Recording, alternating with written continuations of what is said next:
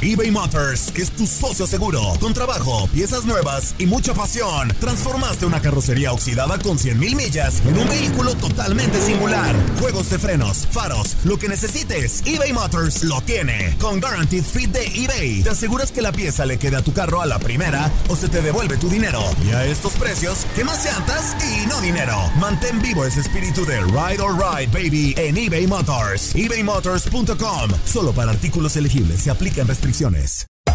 Hacer tequila, Don Julio, es como escribir una carta de amor a México. Beber tequila, Don Julio, es como declarar ese amor al mundo entero. Don Julio es el tequila de lujo original, hecho con la misma pasión que recorre las raíces de nuestro país. Porque si no es por amor, ¿para qué?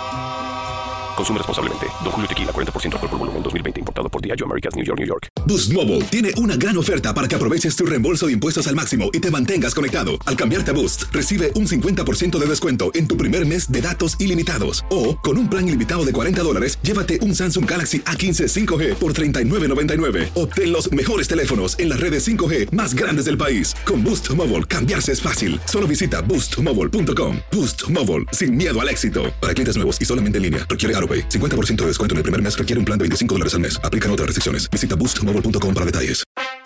En tu DN Radio estuviste a nuestro lado en la corona del Alajuelense, en la Copa Centroamericana de la CONCACAF. Va a recibir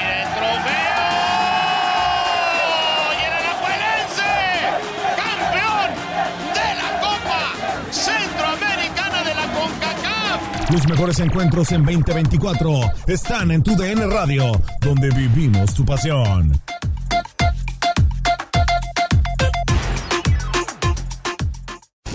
Euforia Podcast. Historias que van contigo.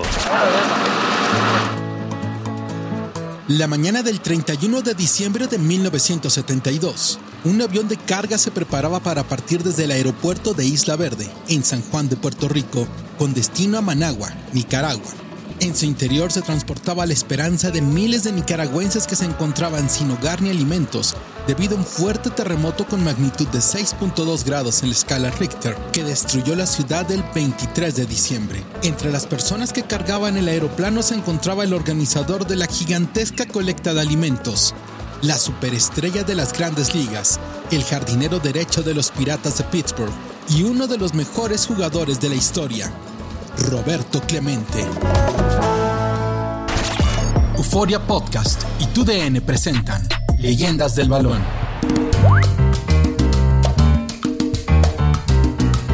El sábado 18 de agosto de 1934, en el humilde barrio de San Antón, en la ciudad de Carolina, al este de San Juan, Puerto Rico, la señora Luisa Walker, empleada de una tienda de alimentos, trajo al mundo a su séptimo hijo, aunque el tercero con su actual esposo, Melchor Clemente, un campesino dedicado a trabajar en las plantaciones de caña de azúcar. El niño nació fuerte y sano. Sus padres lo bautizaron como Roberto Clemente Walker. Roberto creció en el barrio de San Antón. Ahí comenzó a jugar al béisbol desde muy pequeño, aunque sus habilidades deportivas lo llevaron al equipo de la Liga Atlética Policiaca, ganando una gran cantidad de competencias en las pruebas de lanzamiento de jabalina y en 100 y 200 metros planos. A los 14 años ingresó al equipo amateur Sello Rojo. En 1952, cuando Roberto contaba con 18 años, su talento en ambos deportes lo puso en un grave predicamento. Los Juegos Olímpicos de Helsinki estaban a unos meses de su realización. Roberto era uno de los mejores atletas de Puerto Rico y se esperaba su participación. Sin embargo, al mismo tiempo, Pedro Zorrilla, cazatalentos de los cangrejeros de Santurce, lo vio jugando con su nuevo equipo, el Ferdinand Juncos, y al atestiguar el talento de este fornido joven de color, no dudó en ofrecerle un contrato profesional con el club. La posibilidad de representar a Puerto Rico en los Juegos Olímpicos quedó de lado.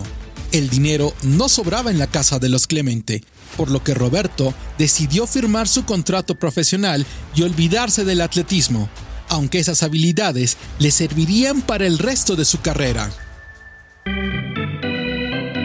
Los cangrejeros de Santurce fueron fundados por el mismo Pedrín Zorrilla en 1939. El barrio de Santurce es el más grande de la ciudad de San Juan, por lo que el equipo rivalizó de inmediato con los senadores de San Juan. Ambos disputaban año con año el campeonato de la ciudad.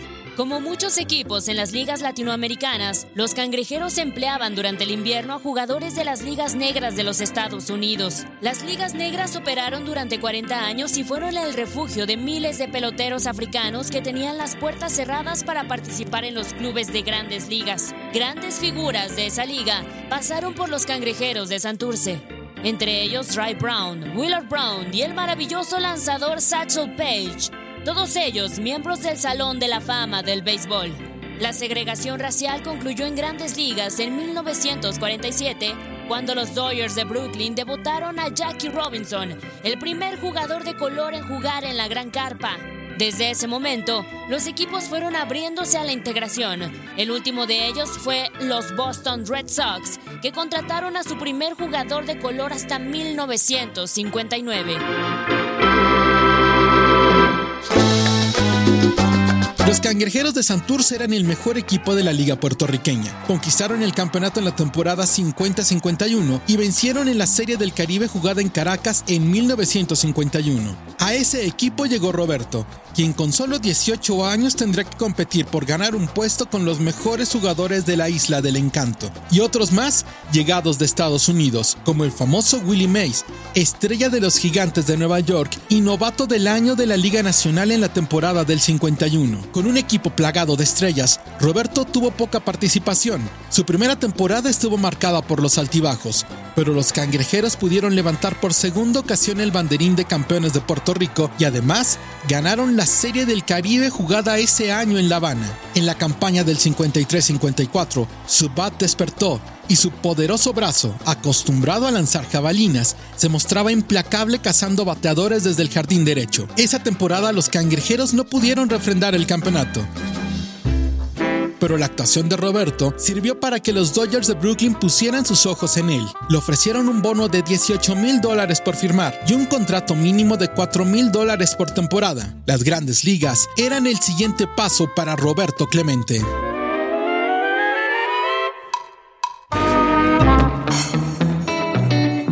Puertorriqueños obtuvieron la nacionalidad estadounidense a partir de 1917, cuando el presidente Woodrow Wilson firmó la ley Jones, que pretendía principalmente reclutar jóvenes para enviarlos a pelear a la Primera Guerra Mundial.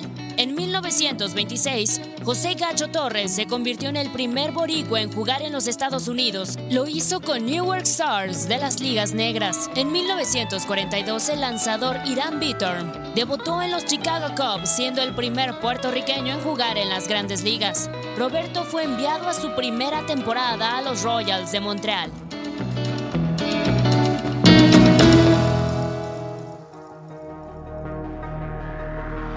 A pesar de la apertura en los campos, la discriminación continuaba siendo una norma en muchos rincones de Estados Unidos. Viviendo la mayor parte del tiempo en Canadá, Roberto sufría cada que su equipo se internaba en el país, sobre todo en el sur, en donde las personas de color no podían cenar en el mismo comedor que los blancos, no tenían tampoco acceso a la educación universitaria y debían viajar en la parte trasera de los autobuses. El 18 de agosto de ese 1954, Roberto conectó su primer cuadrangular en territorio norteamericano, justamente el día en el que festejaba su cumpleaños número 20, llamando la atención de los Piratas de Pittsburgh, que en ese momento eran el peor equipo de la Liga Nacional. Uno de sus cazatalentos seguía la huella de Joe Black, el mejor amigo de Roberto en el equipo y quien le ayudaba a traducir las instrucciones del manager de los Royals. A Roberto solo le bastó la práctica de bateo para enamorar al buscador de los piratas. Al terminar el juego, se acercó con el manager de los Royals y le pidió que cuidara a su bebé.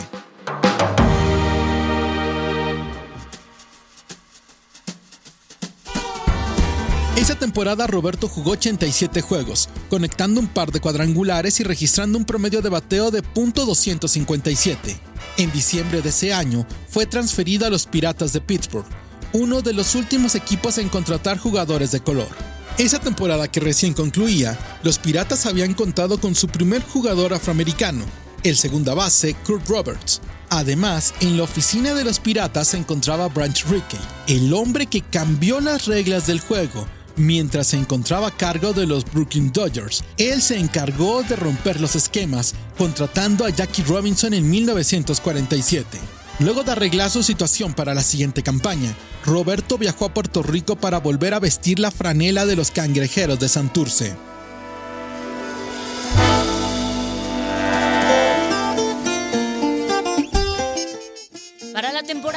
54-55, los cangrejeros ensamblaron uno de los mejores equipos en la historia del béisbol en el Caribe. Para dirigirlos contrataron al manager Herman Franks, quien acababa de ganar la Serie Mundial con los New York Giants. En el equipo destacaban junto a Roberto Clemente, Willie Mays y Don Zimmer, una constelación de estrellas que arrasaban en la liga puertorriqueña levantando el banderín de campeones. La prensa de la época le llamó a este equipo el Escuadrón del Pánico y era lo que causaban. Llegaron a Caracas como los grandes favoritos para llevarse la Serie del Caribe de ese año, en la que también participaron los navegantes de Magallanes de Venezuela, los alacranes de Almendrares de Cuba y los Yankees de Carta Vieja de Panamá. Los cangrejeros se llevaron la Serie del Caribe con marca de 5 victorias y una derrota. El Escuadrón del Pánico anotó 32 carreras y solo permitió 21. Tres de los miembros de ese escuadrón encontraron un lugar en el Salón de la Fama del béisbol y sigue siendo para muchos expertos el mejor equipo que haya jugado en la Serie del Caribe. Roberto regresó a los Estados Unidos para encarar la temporada 55-56 de las grandes ligas, que sería su primera campaña con los Piratas de Pittsburgh.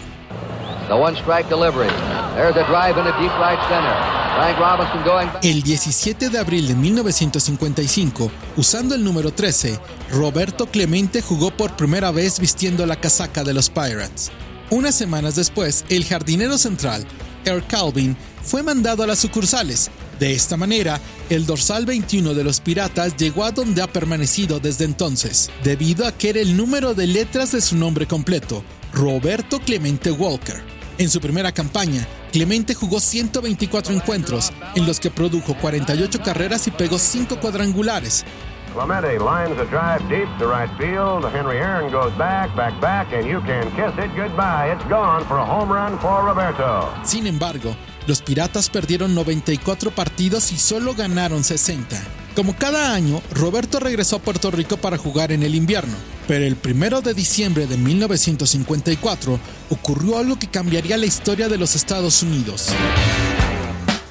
En la ciudad de Montgomery, Alabama, la activista social por los derechos de las personas de color, Rosa Park, se rehusó a cederle su lugar en el autobús a un hombre blanco. La policía arribó al lugar y detuvo a Park, pero no pudieron detener lo que en ese momento comenzaba, la lucha por los derechos civiles de los afroamericanos en los Estados Unidos. So my arrest brought about um, a protest from the people of Montgomery. La lucha por los derechos civiles fue un movimiento que tomó fuerza a mediados de la década de los 50 la población africana sufrió desde el final de la guerra civil, casi 100 años antes, una brutal persecución por parte de algunos sectores de la población blanca, principalmente en los estados del sur. Muchos afroamericanos seguían sufriendo la ausencia de los derechos y algunos otros incluso perdieron la vida en estas persecuciones. Los afroamericanos eran reclutados y enviados a la guerra, pero no en todos los estados del país tenían derecho a votar o incluso a la educación. Roberto sufrió también la discriminación por ser hispano. Los periodistas se burlaban de su acento al hablar inglés y en muchos clubhouse de la liga estaba prohibido hablar en español. I don't see why the, we shouldn't. I, uh, I would say that we have a very young team and uh...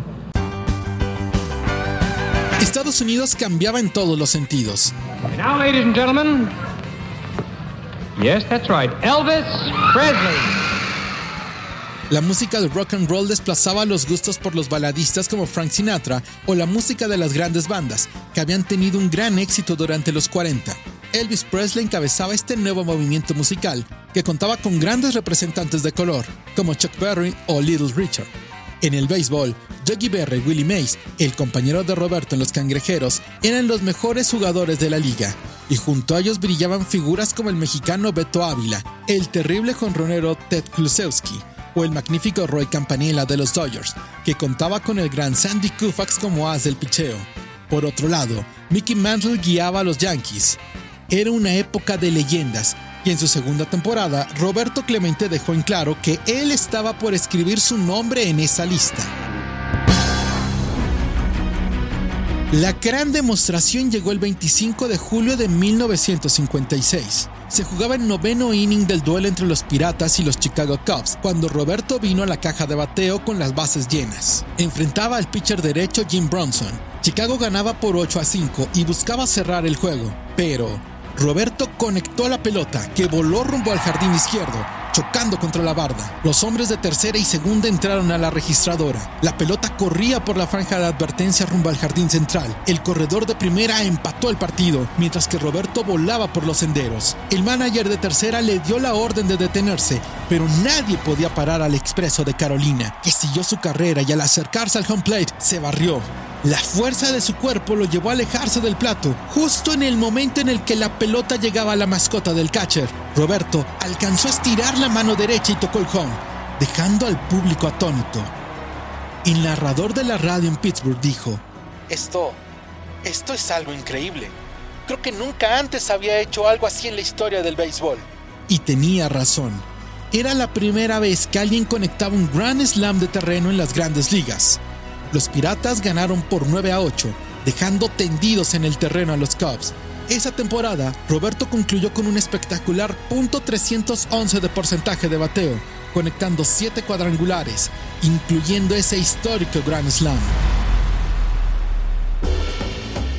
En 1959, Roberto Clemente se enlistó en los Marines para cumplir con su servicio militar. Durante los meses de entrenamiento aprendió nuevas técnicas que fueron fundamentales en su carrera. También pudo recuperarse de una lesión en la espalda que se produjo tras un accidente automovilístico sufrido en San Juan en 1954 y que lo afectaba al momento de batear.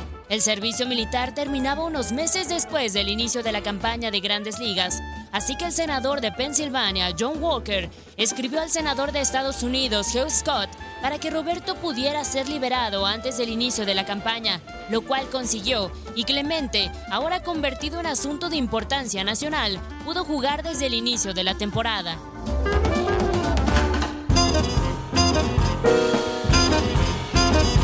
Para el inicio de la temporada de 1960, los Piratas habían acumulado dos campañas con marca ganadora y reunido un grupo de grandes jugadores, como el segunda base Bill Mazerovsky, el shortstop Dick Gorat, quien fue nombrado MVP de esa campaña, en la que Pittsburgh se llevó la Liga Nacional con marca de 97 ganados por 59 perdidos. Roberto Clemente tuvo grandes números durante todo el año, bateando para .314 de porcentaje y produciendo 89 carreras con 16 cuadrangulares. En la Serie Mundial, se verían las caras con el equipo más ganador en la historia del béisbol, los poderosos Yankees de Nueva York, campeones en dos de las últimas cinco series mundiales.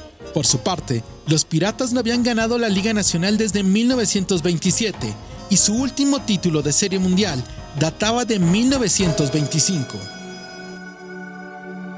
Pittsburgh ganó el primero de la serie, pero los Yankees regresaron y conquistaron los dos siguientes para poner el compromiso dos juegos a uno. En el cuarto, los Corsarios superaron a los Yankees y le repitieron la dosis en el quinto, jugado en el Yankee Stadium de Nueva York, en donde los Pirates vencieron por 5 a 2 a los locales y se pusieron a un triunfo de coronarse campeones de la Serie Mundial. Y además contaban con la ventaja de jugar los dos siguientes duelos en casa. Pero en el sexto, los cañones de los Yankees despertaron y aplastaron a los Piratas con un contundente 12 a 0, que puso a la afición en un muy mal estado de ánimo de cara al séptimo y definitivo juego de la serie.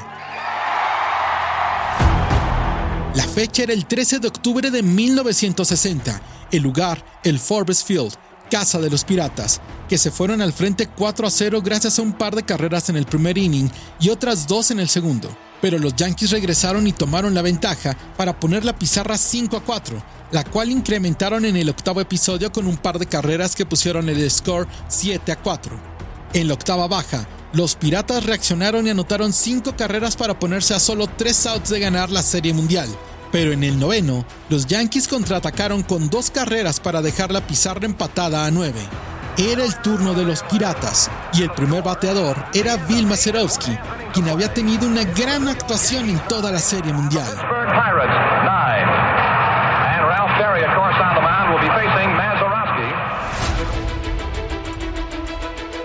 El lanzador era Ralph Terry y puso la cuenta en una bola sin strike.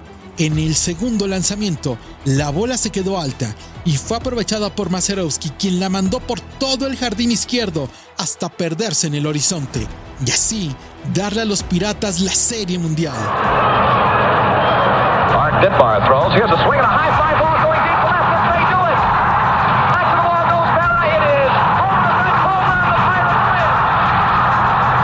Era la primera vez en la historia que una serie se acababa con un cuadrangular. Era la primera serie mundial para Roberto Clemente. Los Pirates no pudieron defender su título al año siguiente, en el que Roberto Clemente ganó su primer Golden Globe como el mejor jardinero derecho de la Liga Nacional. Desde la campaña de 1960 hasta 1967, Roberto superó el punto 300 de porcentaje de bateo. Ganó el título de bateo de la Liga Nacional en las campañas de 1961, 64, 65 y 67. Fue nombrado el MVP de la Liga Nacional en la temporada 1966. A pesar de ser una gran estrella, cada invierno regresaba a Puerto Rico para jugar con algún equipo local, como los Senadores de San Juan o los Cangrejeros de Santurce. En 1964 fungió como manager de la selección de Puerto Rico en la Serie Interamericana que se disputó en Nicaragua, país en el que estuvo un mes, enamorándose de la sencillez de sus habitantes. En ese mismo 1964, contrajo nupcias con Vera Zavala en la iglesia de San Fernando en la ciudad de Carolina y la pareja tuvo tres hijos. La década de los 60 fue dominada por Roberto Clemente, quien se consolidó como el mejor jugador de las grandes ligas. Sin embargo, los Piratas no pudieron volver a la Serie Mundial. La lucha por los derechos civiles continuaba y Clemente no era ajeno a ello. En alguna ocasión, luego de un partido, un reportero lo llamó Bobby, tratando de anglizar su nombre. Pero la estrella de los piratas le pidió que no lo llamaran así. Su nombre era Roberto. Durante los 60, los Estados Unidos sufrieron el asesinato de dos importantes personajes. En 1963, el presidente John F. Kennedy y en 1968, el activista Martin Luther King. Good evening. The Reverend Dr. Martin Luther King, 39 years old and a Nobel Peace Prize winner, was assassinated in Memphis tonight.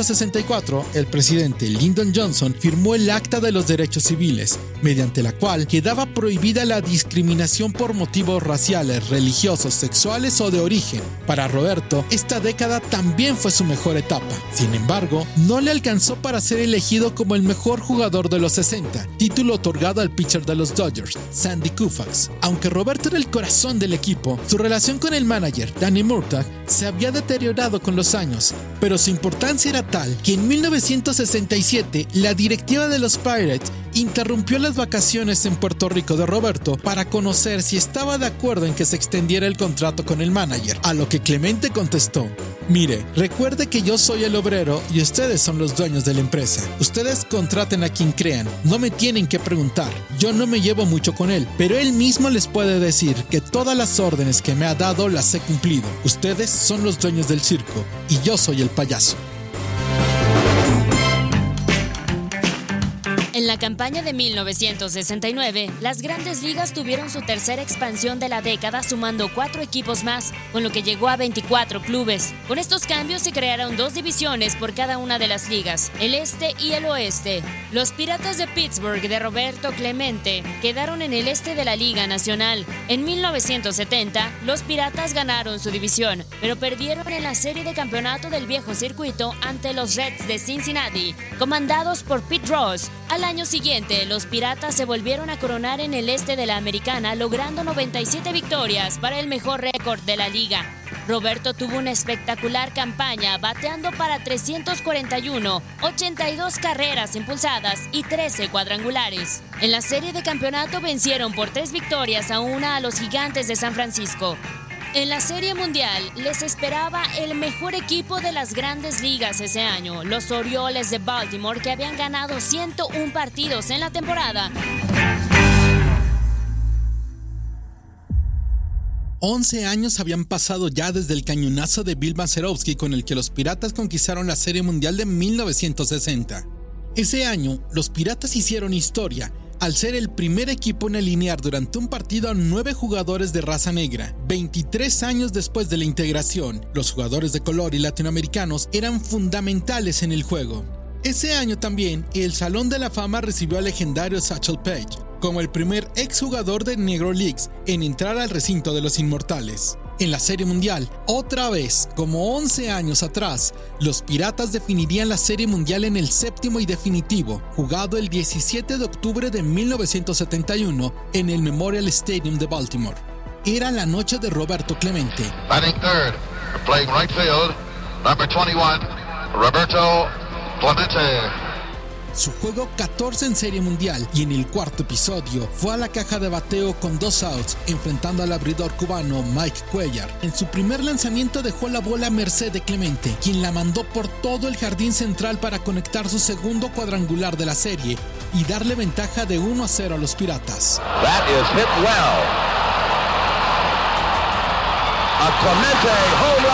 Con 37 años de edad, el puertorriqueño seguía haciendo historia la pizarra permaneció de esa forma hasta el octavo episodio, cuando los Piratas anotaron otra carrera y se pusieron a seis outs del campeonato. Pero en el octavo, los Orioles anotaron y dejaron todo para definirlo en la novena entrada. Los dos primeros bateadores se retiraron sin causar daño. Entonces vino a la caja de bateo Bert Cretterman. En el segundo lanzamiento, con la cuenta en cero bolas sin strike, conectó una rola por el centro del diamante. En los jardines, Roberto vio como el shortstop Jackie Hernández cortó el viaje de la pelota y lanzó al primera base, Bob Robertson, para darle a los Piratas de Pittsburgh la Serie Mundial. Here with me right now, the greatest right fielder in the game of baseball, Roberto Clemente. Bobby, congratulations on a great World Series. Thank you, Bob. And before I, I say anything in English, I would, I would like to say Something for my mother and father in Spanish. Uh, en el día más grande de mi vida, para los nenes, la bendición mía y que mis padres me echen mi bendición en Puerto Rico.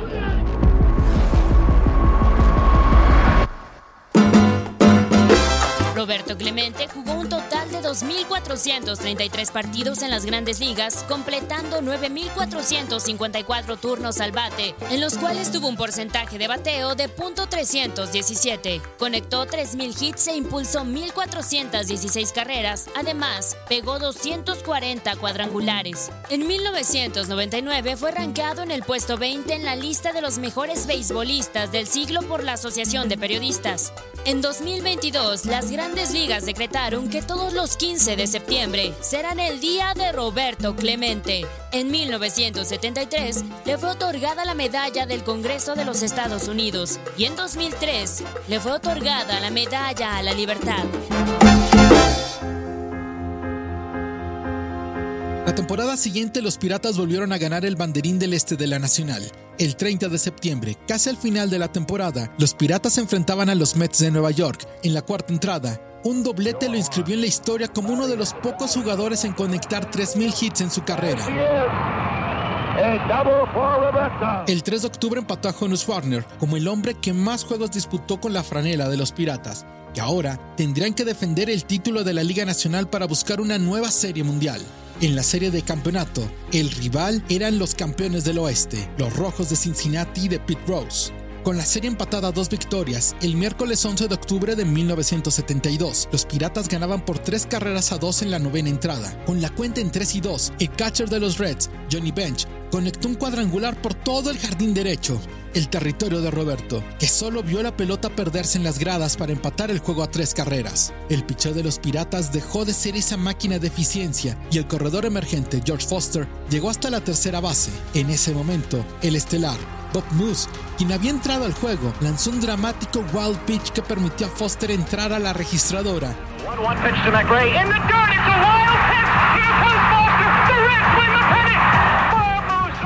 Y dejar a los piratas tendidos en el terreno. Mientras que en el home plate, los rojos festejaban su paso a la Serie Mundial. Roberto Clemente corría por última vez en un diamante de grandes ligas. Nadie lo sabía, pero ese sería su último juego. I always respect everybody and thanks to God when I grew up and when I, my mother and father never told me to hate anyone. Dos meses después, el 23 de diciembre de 1972, la ciudad de Managua fue destruida por un terrible terremoto. En el barrio donde yo vivía no quedó casa parada toditas se cayeron. Roberto se había enamorado del país durante la Serie Interamericana de 1964 y al conocer el sufrimiento de su gente, decidió, como siempre, ayudar a sus hermanos latinoamericanos en la desgracia. Comenzó una colecta de alimentos que fueron enviados a Managua, pero los rumores decían que los Somoza, la familia gobernante de aquel país, nunca entregaron los víveres recolectados en San Juan y que eran repartidos entre sus subordinados más cercanos. Entonces, la mañana del 31 de diciembre de 1972, Roberto decidió volar a Managua con los víveres y asegurarse en persona de que esa ayuda llegaría a los que más la necesitaban. Su hermano Justino, quien había ayudado a Roberto a cargar el avión, trató de convencerlo de que no fuera. La esposa de Roberto también le pidió que no viajara. Roberto le prometió a ambos que no lo haría, pero antes de cerrar las puertas del avión, decidió subir a él. El Douglas DC-7, en el que viajaba, tenía una complicada historia de reparaciones llevaba un sobrepeso de 4.200 libras. Salió del aeropuerto de Isla Verde y a los pocos minutos de vuelo, el radar perdió su ubicación. La noticia corrió por todo Puerto Rico y llegó a los Estados Unidos. Con solo 38 años, Roberto Clemente, el orgullo de Carolina, el mejor beisbolista latinoamericano de la historia, había muerto.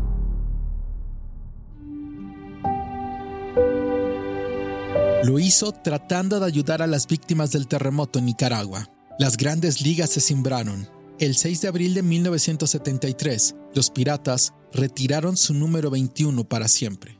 Y ese mismo año, el comité de periodistas encargados del Salón de la Fama acordó reducir su tiempo de espera y de manera póstuma, Roberto Clemente se convirtió en el primer latino en ingresar al recinto de los inmortales del béisbol. Para honrar su vida y su legado, desde 1973, las grandes ligas decidieron premiar al jugador con mayor aporte a su comunidad, con un premio que lleva el nombre de aquel hombre que ganó 12 guantes de oro de manera consecutiva y fue el mejor en una época de leyendas de los diamantes. El grande, el único, Roberto Clemente. Muchas gracias Tito y a la vez este, enviar un saludo a toda la fanática puertorriqueña ya que se aproxima esta nueva temporada y muy encantado de que estos muchachos latinos estén luciendo como han estado luciendo en los últimos años. Creo que tenemos una buena delegación de Latinoamérica aquí en Estados Unidos, así es que encantado otra vez de estar con ustedes. Muchas gracias, el caballero Roberto Clemente.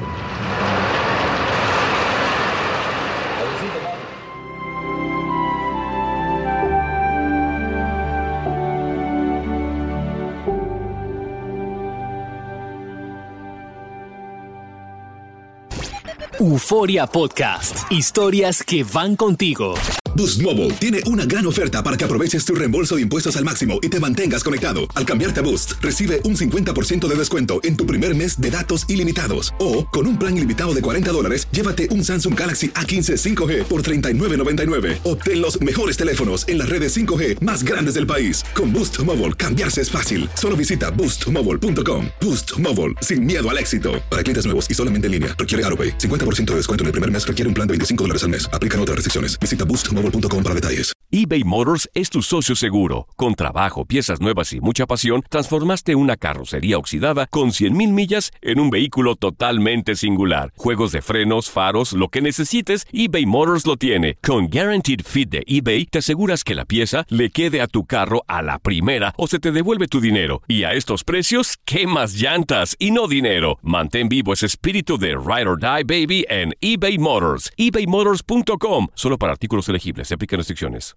TUDN Radio vio un nuevo título internacional para la selección española. ¡La corona! ¡Regresa el rey! ¡España vuelve a ser campeón! ¡Ahora de la UEFA Nations League! ¡El rey volvió! ¡La furia! vuelve a consolidarse en Europa con un equipo joven. Quédate en 2024, porque así como el campeonato de la UEFA Nations League, seguirás presenciando la cobertura más completa del fútbol del viejo continente.